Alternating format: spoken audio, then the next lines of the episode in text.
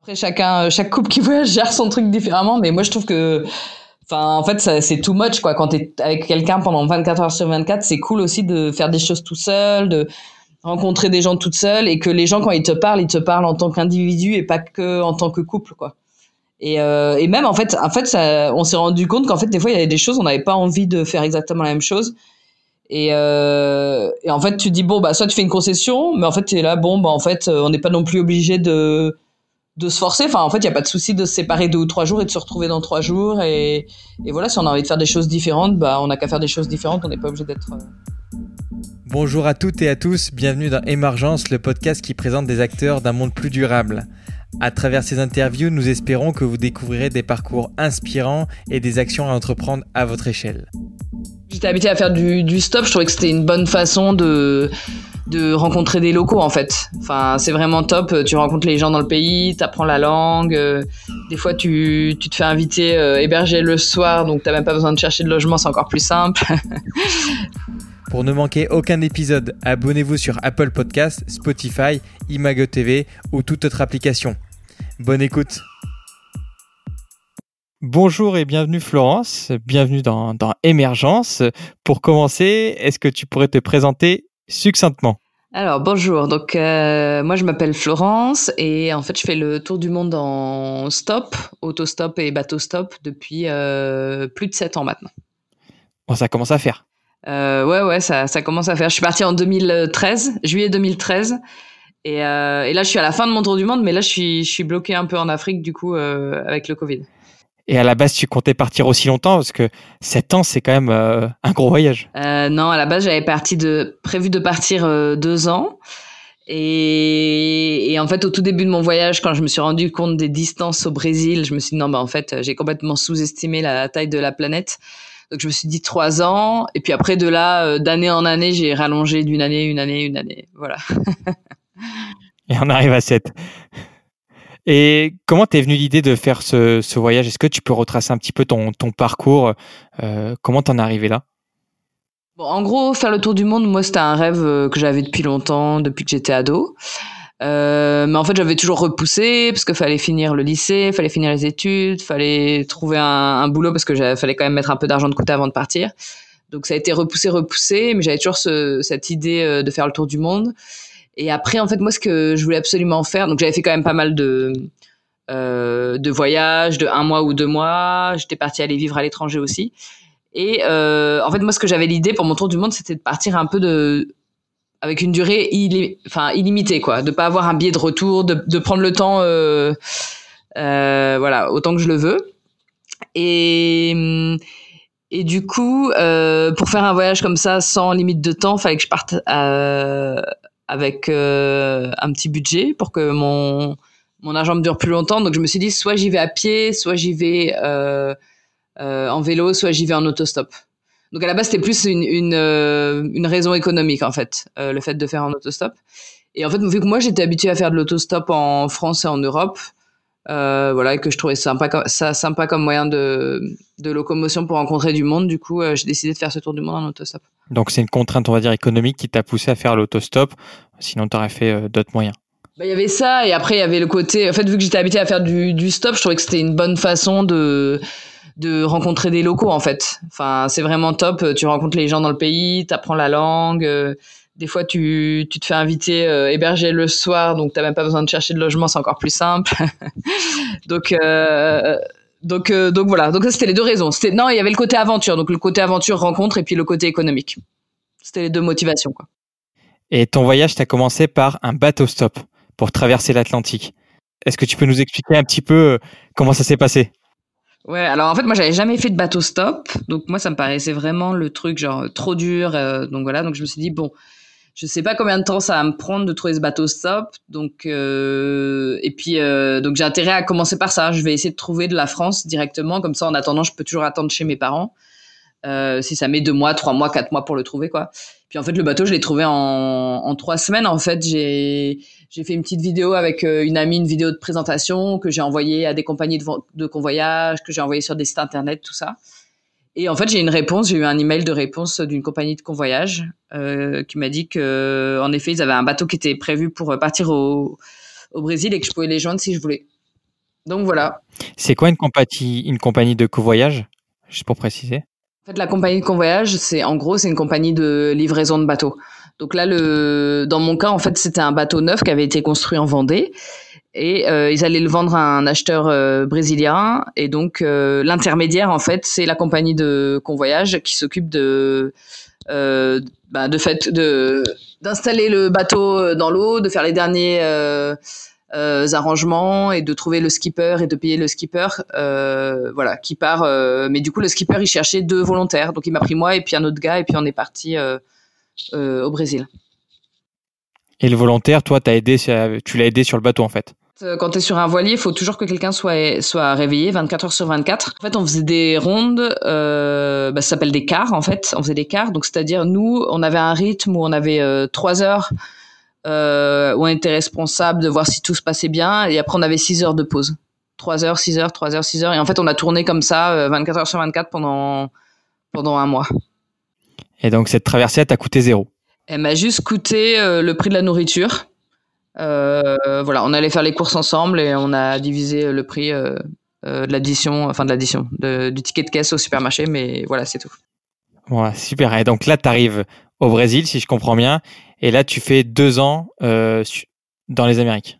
Ouais, j'ai fait, enfin, même plus que ça, j'ai fait presque deux ans en Amérique latine, donc j'ai fait tout un tour d'Amérique latine, et ensuite une troisième année en Amérique du Nord. Donc en tout, j'ai bien pris mon temps au début. Après, j'ai accéléré un peu plus, mais, euh, mais ouais, au début, j'ai bien pris mon temps. Déjà fait l'Amérique du Sud, la question de la sécurité en stop, elle revient souvent, et encore plus quand on est femme. Euh, est-ce que toi, tu as ressenti des, euh, du danger, de l'insécurité là-bas?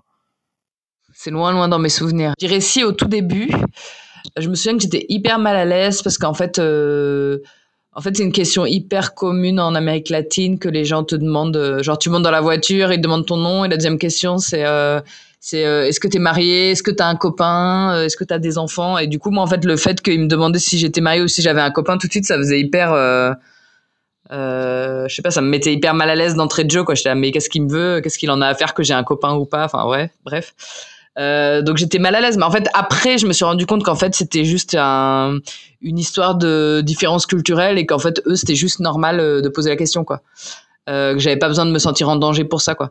Et pareil, il y a eu plein de trucs, genre. Bah après, ça m'arrivait de faire du stop la nuit.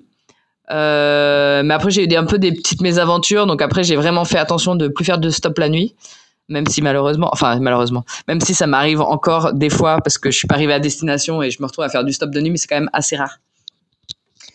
Euh, donc voilà, mais non, j'ai trouvé que dans l'ensemble, euh, dans l'ensemble, ça allait. Enfin, niveau sécurité euh, en Amérique latine, quoi. Après, oui, il faut pas sortir la nuit, mais ça, ça n'a pas de rapport avec le stop. Faut pas sortir la nuit dans des quartiers que tu connais pas ou en centre-ville. Euh, voilà, le sac à dos, tu le lâches pas d'un œil. Enfin, euh, je l'avais toujours, toujours sur moi mon, mon petit sac à dos. Euh, donc voilà quoi. Moi, je me suis rien fait voler en Amérique latine quoi. Donc, alors que je me suis fait voler plein de trucs en France. donc, ah, comme quoi donc voilà. Comment? Et comme quoi, le danger vient pas de, de où on le pense quoi.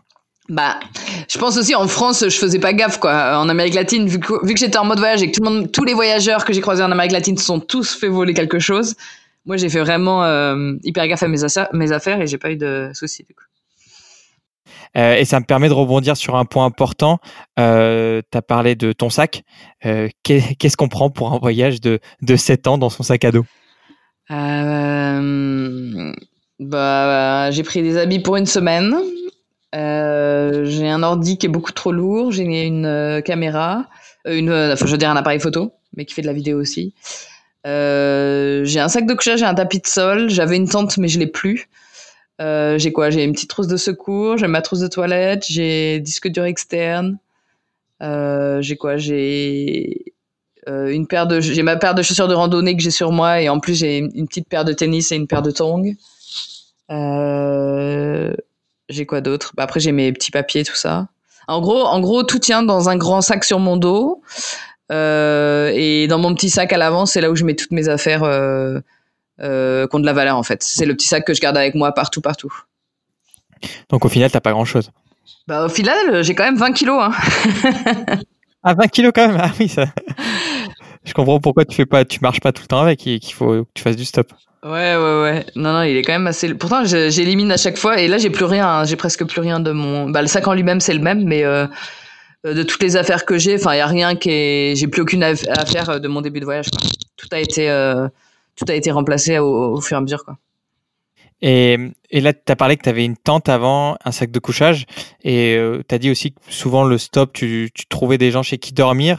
Euh, comment ça se passe justement? Euh, Tu fais un peu comme l'émission J'irai dormir chez vous, tu t'incrustes à chaque fois chez les gens pour dormir.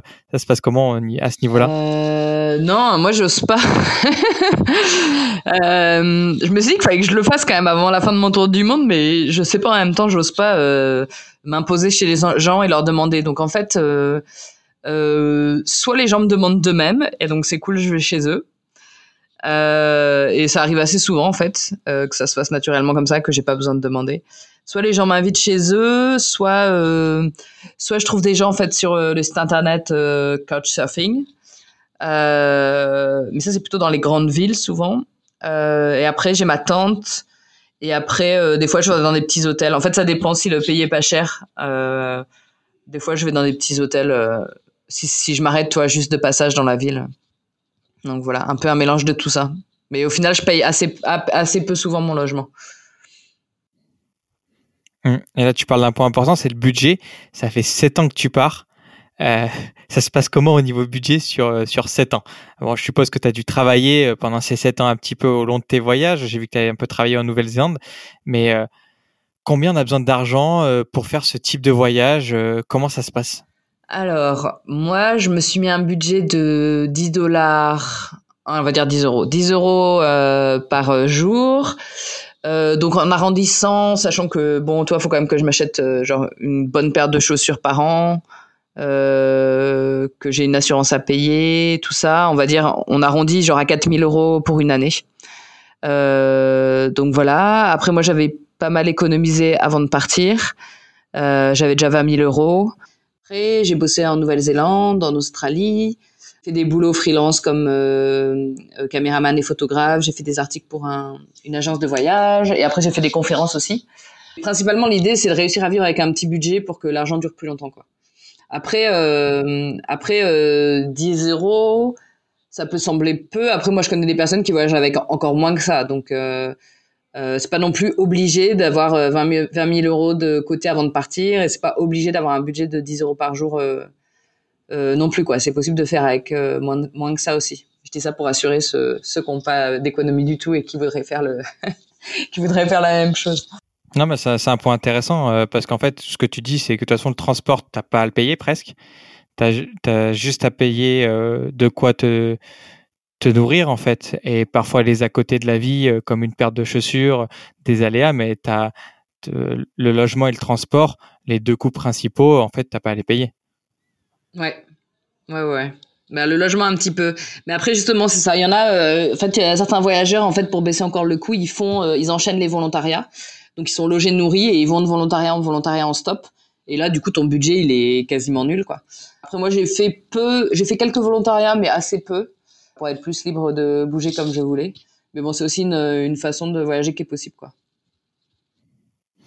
Et dans ce mode de voyage, euh, après sept ans de voyage, euh, qu'est-ce que tu as aimé et pas aimé? Parce que je pense qu'il n'y a, pas que des, choses positives, il doit y avoir aussi des inconvénients. Quelles ont été les, les, conclusions de, ce type de voyage? Bon, Je pense que tu aimes ça parce que ça fait quand même sept ans, mais qu'est-ce que tu en as tiré, toi, de, de cette expérience?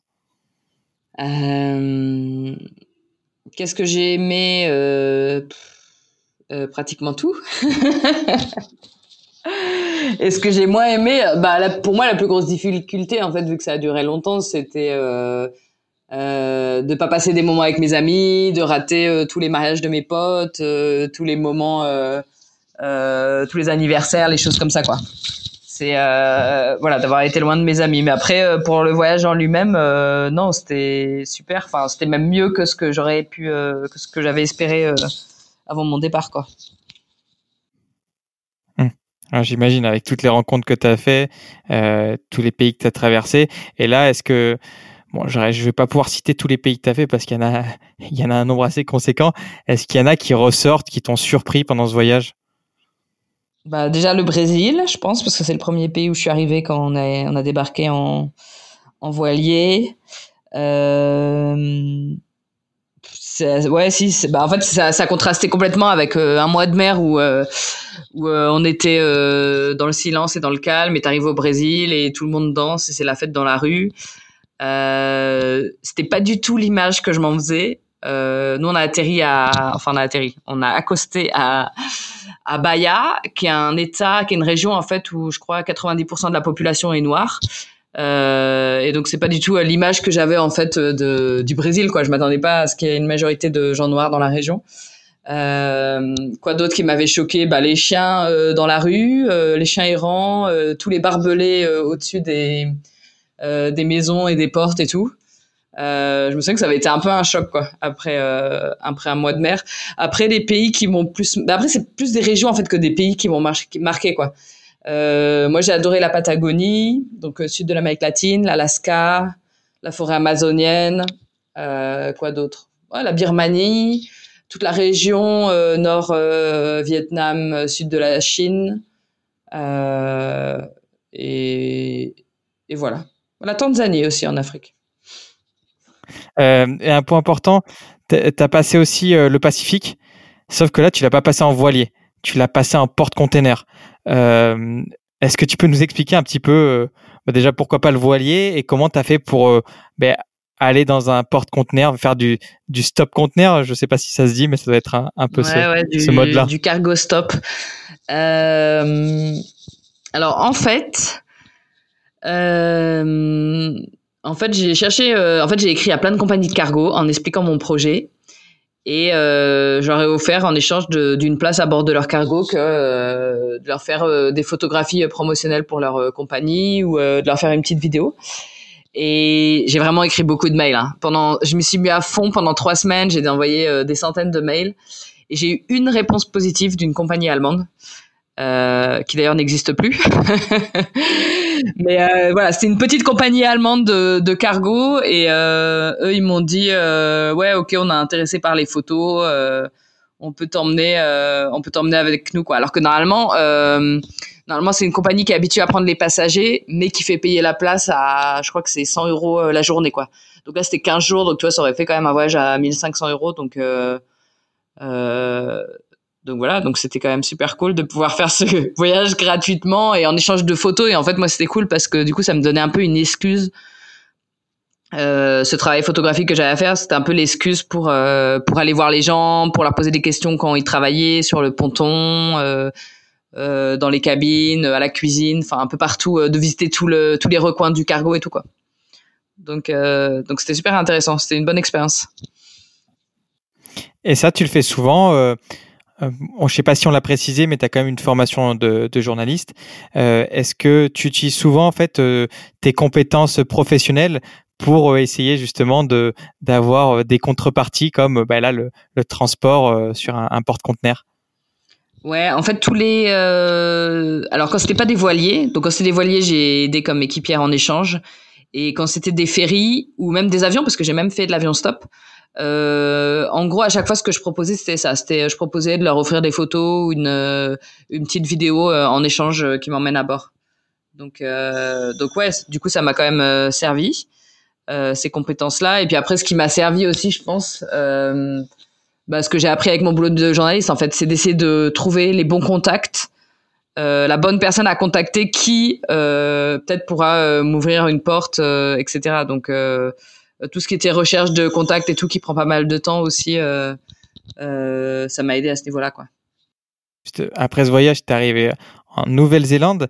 Et moi, il y a un point qui m'a qui m'a surpris, c'est que tu vis une relation amoureuse depuis quelques années. Elle est à distance parfois, hein, parce que j'ai l'impression que lui aussi voyage un peu à droite à gauche. Vous êtes tous les deux assez nomades.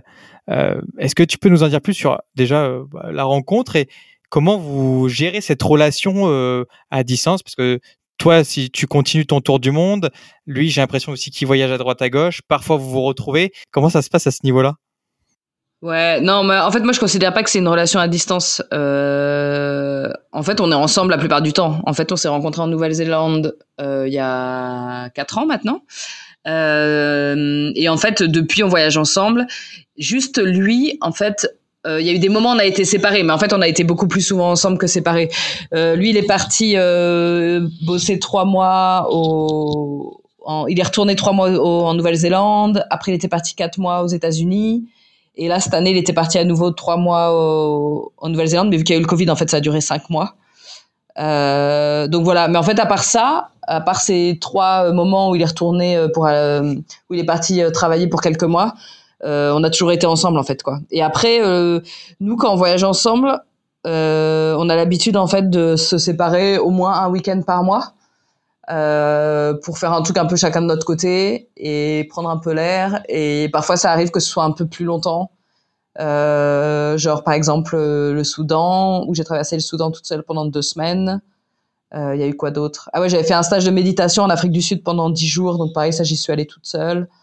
En Malaisie, j'avais fait, j'étais allée dans une ferme pendant une semaine toute seule. Donc voilà, des fois on se sépare un peu, mais en fait, en fait, on est quand même ensemble la plupart du temps, quoi.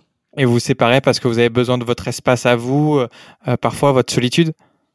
Ouais, ouais, ouais, carrément. Moi, je trouve, enfin, après, chacun, chaque couple qui voyage gère son truc différemment, mais moi, je trouve que, enfin, en fait, c'est too much, quoi. Quand t'es avec quelqu'un pendant 24 heures sur 24, c'est cool aussi de faire des choses tout seul, de rencontrer des gens toute seule, et que les gens, quand ils te parlent, ils te parlent en tant qu'individu et pas que en tant que couple, quoi. Et, euh, et même, en fait, en fait, ça, on s'est rendu compte qu'en fait, des fois, il y avait des choses, on n'avait pas envie de faire exactement la même chose. Et, euh, et, en fait, tu dis bon bah soit tu fais une concession, mais en fait tu es là bon bah en fait euh, on n'est pas non plus obligé de de se forcer. Enfin en fait il y a pas de souci de se séparer deux ou trois jours et de se retrouver dans trois jours. Et, et voilà si on a envie de faire des choses différentes, bah on n'a qu'à faire des choses différentes. On n'est pas obligé d'être on est déjà collé la plupart du temps. On n'est pas obligé d'être euh, collé euh, tout le temps tout le temps quand on peut faire des petites exceptions là, je pense, j'étais au Cameroun. Euh, le confinement, je, bon, je sais même pas ce qui s'est passé là-bas en termes de confinement au Cameroun, mais euh, ça, vous l'avez pas fait ensemble, si je comprends bien, parce qu'il est bloqué en Nouvelle-Zélande. Euh, comment ça s'est passé un peu cette période? Est-ce que tu peux nous en dire plus? Là, on est, on est au mois de bientôt décembre, on est fin novembre. comment toi ça s'est passé? J'ai vu que ça a un peu stoppé ton ton voyage. Est-ce que tu peux nous en dire plus sur ce sur ce cet événement quand même qui, qui t'a impacté ton voyage? Ouais, alors en fait, moi je suis arrivée euh, mi-mars. J'ai traversé la frontière du Cameroun. Je me doutais que les frontières allaient bientôt fermer. Déjà, j'ai réussi à sortir de l'Angola une semaine avant que les frontières euh, terrestres ferment. Euh, donc j'ai eu chaud. Et, en fait, euh, ils parlaient déjà de... Donc il y avait déjà certains pays qui fermaient leurs frontières. Euh, je crois que la France venait d'annoncer qu'elle fermait ses frontières. En Europe, ils annonçaient ça. Donc je me suis dit, oulala, ils vont, ça va être pareil en Afrique. Donc je vais me dépêcher. Euh, je vais essayer d'avancer au maximum parce que je me disais, bon, je dois avoir encore une ou deux semaines de, de délai, quoi, avant que qu'ils prennent une décision en Afrique. Et euh, parce que le Covid est arrivé après en Afrique, donc je me disais bon, ils vont attendre. Euh, tu vois, ils sont peut-être pas pressés de fermer les frontières tout de suite. Il y a pas encore trop de cas, ils paniquent pas encore trop. Et en fait, je suis arrivée au Cameroun et euh, après avoir passé la frontière, j'arrive dans un petit village et j'achète une carte SIM pour me connecter à Internet. Et là, je vois en regardant les news que le président du, enfin le gouvernement du Cameroun vient d'annoncer la fermeture des frontières. Donc en fait, je suis vraiment, je suis passée genre, euh, je vais être une dernière personne qui est rentrée au, au Cameroun. Et, euh, et voilà. Et en fait, du coup, bah, j'étais coincée au Cameroun. Donc j'ai dû trouver des plans, euh, bah, des plans hébergement déjà. et euh, donc ça c'était en mars. Et en fait, euh, donc le premier truc que j'ai fait, on m'a prêté un appart. Tu veux tout le détail ou pas? Parce que c'est un peu long en fait, ça a duré quand même huit mois. bah ouais, mais ça nous intéresse. Je pense que c'est ça fait partie de ton voyage et tu as dû t'adapter quand même à, un événement, euh, on va dire, qui arrivera pas tous les jours. Euh, voir comment ça s'est passé déjà au Cameroun et comment toi tu as vécu ça de ton côté. Ouais, alors en fait, je suis arrivée euh, donc euh, une copine de copine euh, qui était bloquée elle en France, mais qui vivait au Cameroun, m'a prêté son appart au Cameroun. Pour l'anecdote, en fait, c'est une personne qui, qui bosse à l'ambassade de France du Cameroun. Et donc, en fait, son appart est dans l'ambassade. donc, en fait, j'ai habité dans l'ambassade pendant un mois. Et en fait, il y a assez peu de logements. La plupart des gens qui bossent à l'ambassade vivent en dehors. Mais il y a euh, 4-5 personnes qui vivent dans l'ambassade. Et puis, elle, elle en faisait partie. Et en fait, j'étais assez rassurée d'être euh, euh, sous haute sécurité et tout ça. Parce que c'était un peu chaud au début. Enfin... Euh, tu vois, à chaque fois que j'allais dans la rue, je me faisais traiter de coronavirus, euh, rentre chez toi la blanche, tu nous apportes la maladie, tout ça. Enfin, en fait, j'avais un peu peur que que tu vois que ça puisse dégénérer. En fait, bon, ça n'a pas dégénéré. En fait, avec le temps, ça s'est juste calmé. Les gens ont arrêté de dire ces trucs-là, quoi. Mais euh, Euh, j'étais pas forcément à l'aise de sortir dehors. Et puis en plus, il y avait la grosse psychose. Euh, on savait pas trop encore ce que c'était, à quel point c'était grave ou pas. Donc, euh, euh, je suis restée confinée, mais le confinement n'était pas obligatoire. Par contre, le masque est devenu obligatoire assez rapidement. Euh, et voilà. Mais euh, les, les bars et les restaurants étaient fermés pendant un ou deux mois, je crois. Euh, fermés juste le soir. Puis ça a rouvert. Donc voilà. Donc je dirais en fait, le Cameroun a un peu tourné au ralenti pendant deux trois mois. Enfin, il y avait plein de mesures. Par exemple, les taxis n'avaient pas le droit d'emmener six personnes comme ils font d'habitude. Ils avaient le droit d'en emmener que trois, des choses comme ça. Euh, donc tout a un peu tourné ralenti pendant deux trois mois, mais après c'est en fait c'est devenu complètement revenu à la normale. Enfin maintenant, euh, euh, maintenant c'est complètement revenu à la normale quoi. Alors ensuite, un mois à l'ambassade. Ensuite, j'ai trouvé, donc grâce à Facebook, toi, groupe expat au Cameroun, quoi. J'ai mis une annonce sur ce groupe et donc j'ai trouvé une. euh, Ah oui, les écoles ont fermé aussi au Cameroun. Donc c'est comme ça que j'ai eu l'idée. Je me suis dit ah mais il y a bien avoir des parents qui seraient contents d'avoir quelqu'un qui fasse l'école à leurs enfants. Donc j'ai proposé. J'avais trouvé euh, une famille euh, italo-congolaise donc qui m'a logé nourri pendant deux mois et en échange je faisais euh, l'école à la petite euh, tous les matins. Euh, et après, euh, pendant un mois, euh, je suis allée vivre dans l'appart, enfin un autre Français qui m'a prêté un appart pendant un mois. Et là, à ce moment-là, donc là, ça faisait déjà quatre mois que j'étais au Cameroun.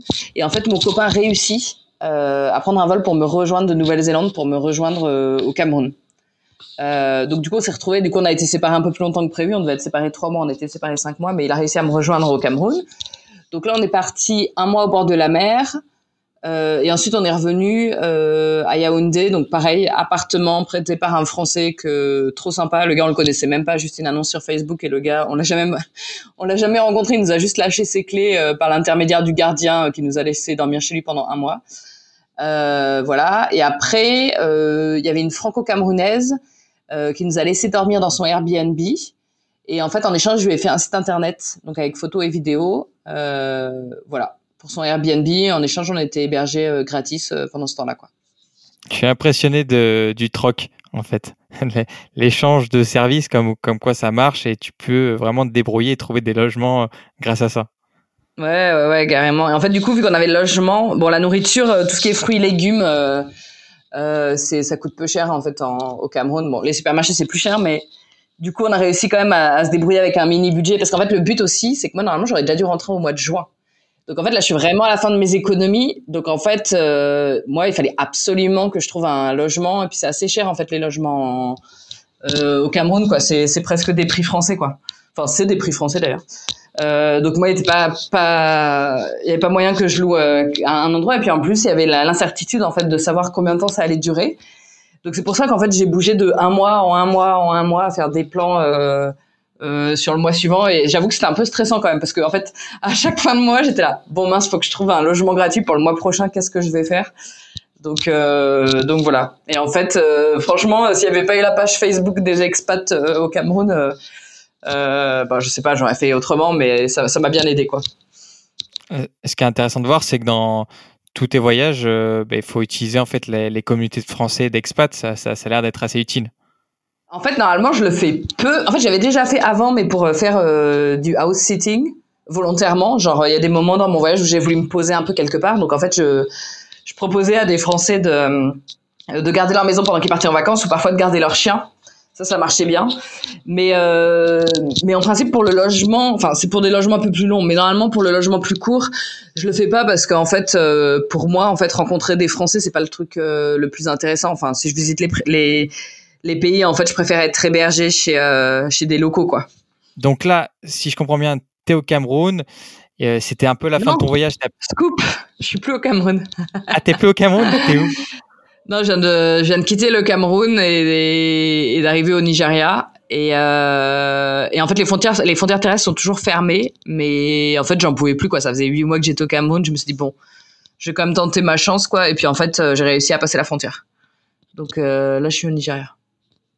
Donc voilà. Si je dis pas de bêtises, après la géographie, ça remonte à longtemps. Le Nigeria, c'est en dessous du Cameroun. C'est à gauche, à l'ouest du Cameroun.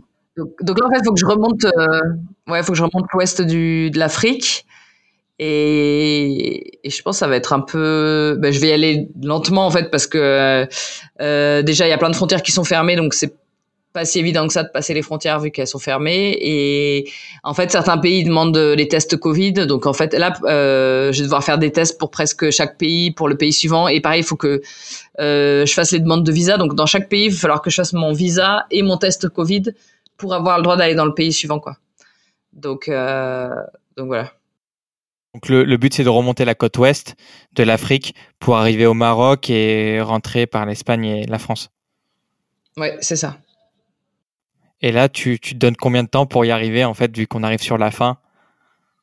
Franchement, euh, en fait, ça dépend tellement pas de moi, c'est difficile, quoi. Ça va dépendre des frontières, ça va dépendre. Euh, euh, en fait, à un moment là, je m'étais dit bon, j'essaie d'arriver en France pour Noël et pour faire une surprise, mais en fait, c'est impossible que je puisse arriver à Noël. Je me suis dit bon, je vais essayer au moins d'arriver au Maroc puis là, je suis en train de me dire non, non, mais en fait, je vais pas réussir à arriver au Maroc. Donc là, là mon nouvel objectif, c'est d'arriver au Sénégal pour Noël. c'est vrai parce que là, on est fin novembre, peut-être Noël 2021. Ça, c'est, peut-être un bon plan. Ah bah oui, attends, c'est sûr. J'espère vraiment que j'y serai quoi. Déjà, j'aurais déjà dû être là. déjà, j'aurais déjà dû être en France depuis le mois de juin, mais euh, ouais, j'espère revenir en France début 2021 euh, quoi. Au final, mon tour du monde, je pensais que ça allait durer 7 ans, ça va plutôt être 8 ans quoi. Qu'est-ce que tu comptes faire à ton retour en France si, si tu as prévu quelque chose? C'est très flou. Je m'étais dit que, que justement pour mieux m'adapter à mon retour, qu'il fallait que je fasse des plans, tout ça. Mais en fait, les plans que j'avais sont complètement tombés à l'eau avec le Covid. Normalement, il y avait un plan de retour, mais voilà, le plan est tombé à l'eau.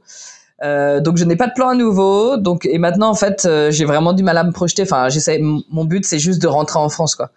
Euh, et une fois, je pense qu'une fois que je serai en France, en fonction de quand j'y suis et tout, là je pourrais faire des plans.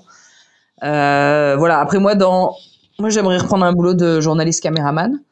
Euh, mais voilà, après c'est flou. Euh, où est-ce que je vais habiter exactement en France Est-ce que, je sais pas là, avec tout ce qui se passe en France, ça fait un peu peur. Est-ce que je veux vraiment rester en France euh, Bref, déjà, je vais arriver en France et après je ferai des plans. Et, et voilà. Mais il y a un point que je voulais aborder dans ce podcast parce que tu l'as abordé dans tes vidéos euh, que je conseille. Hein, il y a ta chaîne YouTube parce qu'il y a des super vidéos euh, super bien produites. Donc si, ça vous intéresse, euh, je mettrai les liens. à un moment, tu poses une question en Namibie. Je n'ai j'ai pas eu le temps de toutes les regarder, mais tu, il y a un monsieur qui te répond en français et dit. y a, les sécheresses sont de plus en plus dures. on voit de moins en moins d'oiseaux, de scarabées. Toi, ça fait sept ans que tu voyages. Tu as vécu dans, tu as, voyagé dans des pays extrêmes. Hein. Euh, L'Afrique, je pense, tu été dans les zones arides. À l'inverse, tu as fait l'Alaska où tu as été dans des zones très froides. Est-ce que toi, tu as observé des changements ou euh, écouté des gens qui t'ont témoigné justement cette, euh, cette vision ou ce ressenti d'un dérèglement climatique? Ouais, franchement, à peu près partout dans, dans le monde entier, il y a des gens qui m'ont qui m'ont parlé des changements climatiques.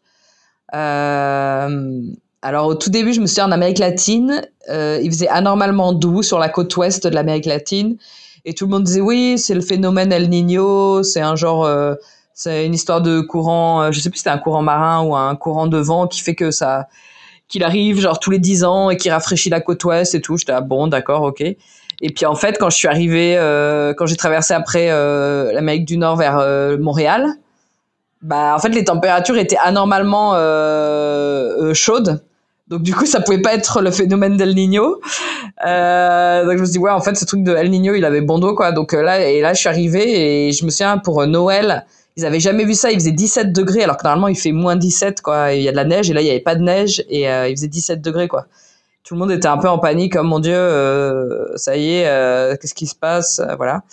et après au niveau dans les océans. Euh, euh, quand je suis allée au Japon, je suis allée en ferry stop, il y avait des gars qui, observaient, qui comptaient les méduses euh, sur le bateau et en fait ils disaient mais il y a une multiplication incroyable des méduses, euh, ce qui était un gros problème pour l'industrie de la pêche. Euh, parce qu'en fait, il y a un réchauffement des eaux. Donc, vu que les méduses, elles aiment bien l'eau chaude, il y a de plus en plus de méduses. Euh, pareil, en Australie, en fait, il y avait des attaques de, de, requins dans des zones où avant, il n'y avait pas de requins parce que justement, euh, les courants, euh, les températures s'étaient réchauffées, donc euh, les, les requins n'allaient plus au même endroit. Enfin, c'était un peu partout en Asie. Je me souviens aussi, il y a un fruit là qui est dégoûtant, s'appelle le durian. Et euh, mais eux, ils adorent ça. Et en fait, euh, là, ça faisait deux ans que euh, que leur arbre à durian, il avait pas donné de fruits. Et en fait, ils disaient, mais en fait, ça fait aussi deux ans que, en fait, que toutes les, enfin, qu'il y a plus vraiment de saison des pluies et saison de sèche. Enfin, il fait sec en saison des pluies, il pleut en saison sèche, et du coup, c'est certainement à cause de ça que que l'arbre produit plus le fruit, quoi. Donc, euh, donc voilà. Et là, bah, en Namibie, pareil, il y avait des sécheresses euh, anormales. Ils n'avaient pas vu ça depuis genre, euh, euh genre 10 ans, quelque chose comme ça. Euh, mais là, il y avait vraiment genre des troupeaux entiers qui mouraient, quoi. Euh, donc voilà. Donc je crois que c'est un peu partout où les gens, les gens parlent de ces changements, ouais. Mmh. Ah ouais, c'est intéressant d'avoir ton, ton retour et ton point de vue parce que on n'a pas, on a, on a des températures de plus en plus chaudes en France, mais on a, on sait pas ce qui se passe tout le temps à droite à gauche, même si on a des infos et c'est bien d'avoir un, regard concret de, de, ce qui se passe et, toi tu l'as vécu. Euh, on arrive dans la dernière partie, donc c'est des questions courtes. La première, vu que tu as l'air d'être la pro euh, du stop, euh, quel conseil donnerais-tu à nos auditeurs et auditrices pour faire du stop? Alors, le conseil que je donnerais pour faire du stop, euh, bah, c'est vraiment de suivre son intuition et de pas se forcer. Et s'il y a un conducteur qui s'arrête et que et que tu as une mauvaise intuition ou que tu trouves qu'il a une sale tête, ça sert à rien de se forcer. Il faut mieux savoir dire non et, et oser dire non et inventer un mytho et pas monter dans la voiture. Ça à rien de.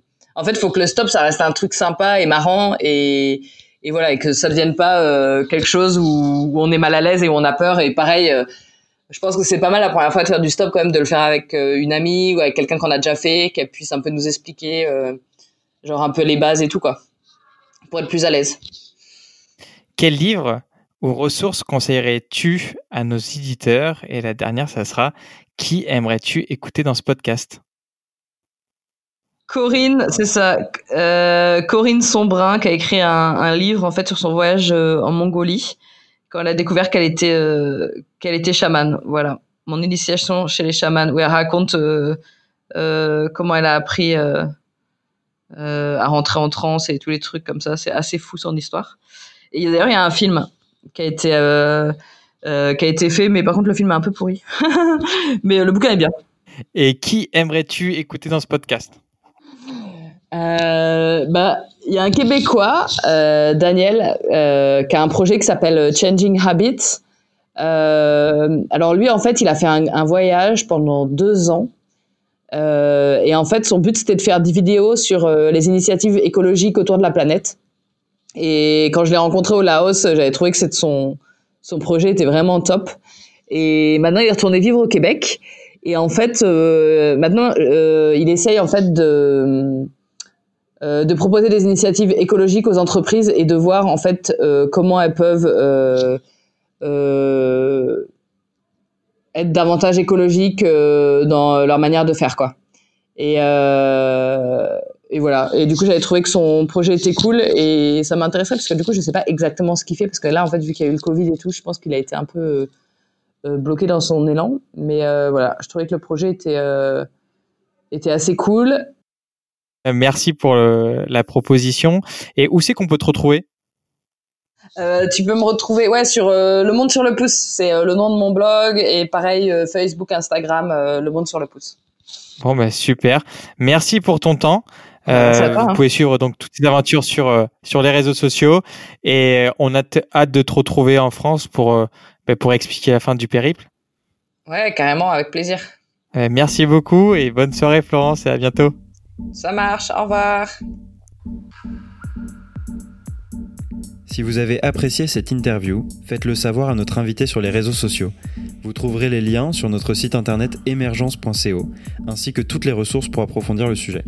Et si vous voulez nous donner un petit coup de pouce, rien de plus simple, vous pouvez mettre un 5 étoiles sur Apple Podcast, vous abonner à l'émission sur les plateformes d'écoute ou partager l'épisode dans votre entourage. Et pour ne manquer vraiment aucune actualité, vous pouvez nous suivre sur notre Instagram ou notre compte Facebook. Nous tenons également à remercier Bertrand Jacquet pour la création de la musique du générique. À dans deux semaines pour le prochain épisode. Bye bye.